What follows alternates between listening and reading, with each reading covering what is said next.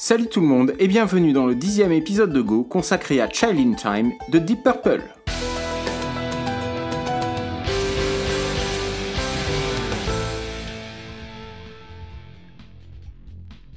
Et si j'ai choisi de vous parler de Child in Time aujourd'hui, c'est d'abord et avant tout parce que c'est un morceau que je vénère depuis que je l'ai découvert, mais aussi parce qu'il offre une transition parfaite avec l'épisode précédent sur 21st Century Schizoid Man, les morceaux parlant en effet tous les deux de la guerre du Vietnam. Autant vous le dire de suite, je suis loin d'être un expert en ce qui concerne Deep Purple. C'est un groupe qui fait partie de la longue liste des groupes que je dois explorer, mais dont la discographie pléthorique m'intimide. Néanmoins, comme beaucoup probablement, je suis un jour tombé sur des classements d'albums disant que Made in Japan de 1972 était le meilleur album live de tous les temps, et cela a aiguisé ma curiosité. Et c'est sur la version de cet album que je vais me baser pour cette émission, même si le morceau est sorti à l'origine sur l'album In Rock de 1970. En studio comme en concert, on retrouve à l'époque le célèbre line-up Mark II du groupe, à savoir Ian Gillan à la chanson, Ian Pace à la batterie, Roger Glover à la basse, John Lord à l'orgamon, et enfin Richie Blackmore à la guitare. Le morceau est d'ailleurs crédité aux cinq musiciens. Comme d'habitude, voici quelques pistes pour l'écoute du morceau, des choses à repérer ou auxquelles faire attention. Le morceau, dans sa version live, passe la barre des 12 minutes. Il commence très calmement par l'orgue de John Lord et ses trios emblématiques d'accords et de notes basses, Sol, Sol, La mineur, deux fois, puis Fa, Fa, Sol, puis le chant de Ian Gillan qui déclame le texte de façon plutôt grave et posée. Le reste de l'accompagnement est également très calme et très subtil. C'est le calme avant la tempête. Au moment où Ian Gillan nous demande d'attendre pour le ricochet, commence le refrain. Des vocalises calmes, douces et rassurantes se transforment progressivement en cris, puis en hurlements toujours plus aigus, dans une performance vocale inégalée et inégalable. La puissance et la tension sont juste dingues. C'est un sommet, non seulement pour le morceau, mais aussi pour l'art dans sa globalité. À ce moment-là, les cinq sont sur une autre planète. Cette partie enchaîne sur un passage instrumental monumental, singeant le boléro de Ravel qui me submerge à chaque fois. Et comme si ce n'était pas suffisant, après un solo d'orgue de John Lord, Richie Blackmore part dans un solo de guitare magistral qui se termine au moment fou où l'orgue et la guitare unissent leurs voix.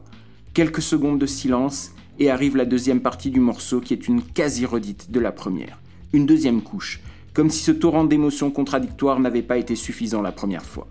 Mais cette fois, à la place de la partie boléro, le morceau enchaîne et accélère sur une dernière partie pour conclure dans un tourbillon. C'est époustouflant. Et sans plus attendre, nous écoutons Child in Time.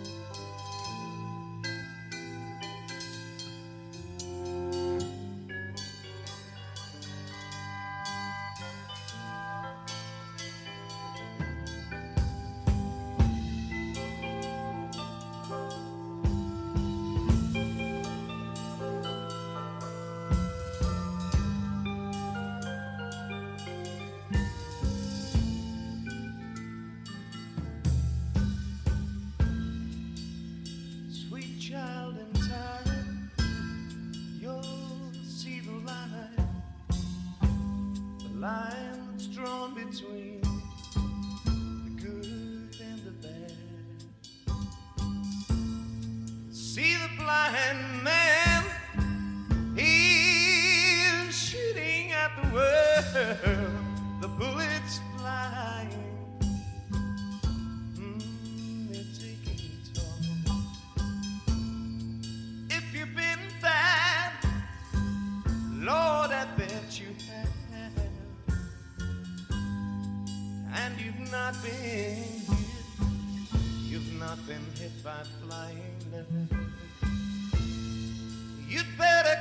Yeah.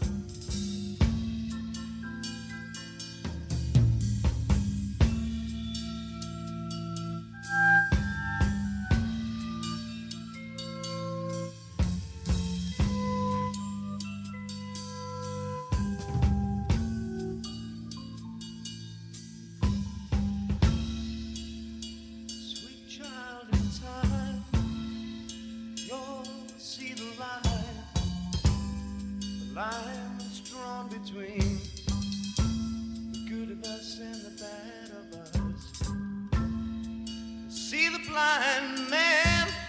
Mm, shooting at the world,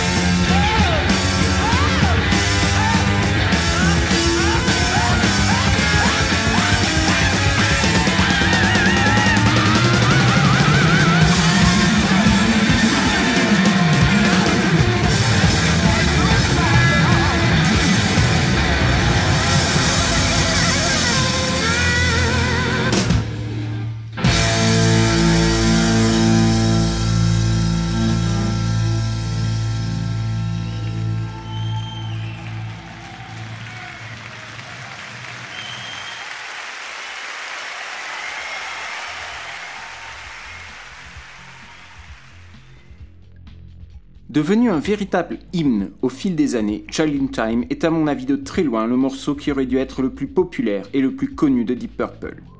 Malheureusement, pour une raison que je ne comprendrai musicalement jamais, c'est Smoke on the Water qui trouvera ce succès auprès des foules. Après la tournée épuisante de 1972, des tensions apparaissent dans le groupe et malgré un nouvel album, le groupe se sépare rapidement. D'autres versions de Deep Purple verront le jour, mais le Mark II se reformera une première fois dans les années 80 et très brièvement dans les années 90. Les tensions entre Ian Gillan et Richie Blackmore sont à leur paroxysme et très visibles sur le live Come High or Hell Water, où Blackmore refuse tout simplement de monter sur scène en même temps que les quatre autres et ne déboule qu'au milieu de Highway Star pour jouer son solo et jeter un verre d'eau sur la caméra filmant le chanteur. L'ambiance est donc clairement au beau fixe et le guitariste quittera définitivement le groupe ensuite. Quant à Child in Time, le morceau quittera progressivement définitivement la setlist des concerts, Ian Gillian n'arrivant malheureusement plus à atteindre les notes les plus aiguës. Je vous invite évidemment à écouter l'album In Rock, mais surtout Made in Japan dans sa totalité et dans le meilleur des mondes, à poser l'aiguille de diamant sur le vinyle. N'hésitez pas à m'écrire si vous avez des corrections ou des remarques à formuler ou des suggestions à me faire, que ce soit pour améliorer le podcast ou proposer des morceaux. Merci à toutes et à tous et à bientôt pour un prochain épisode de Go.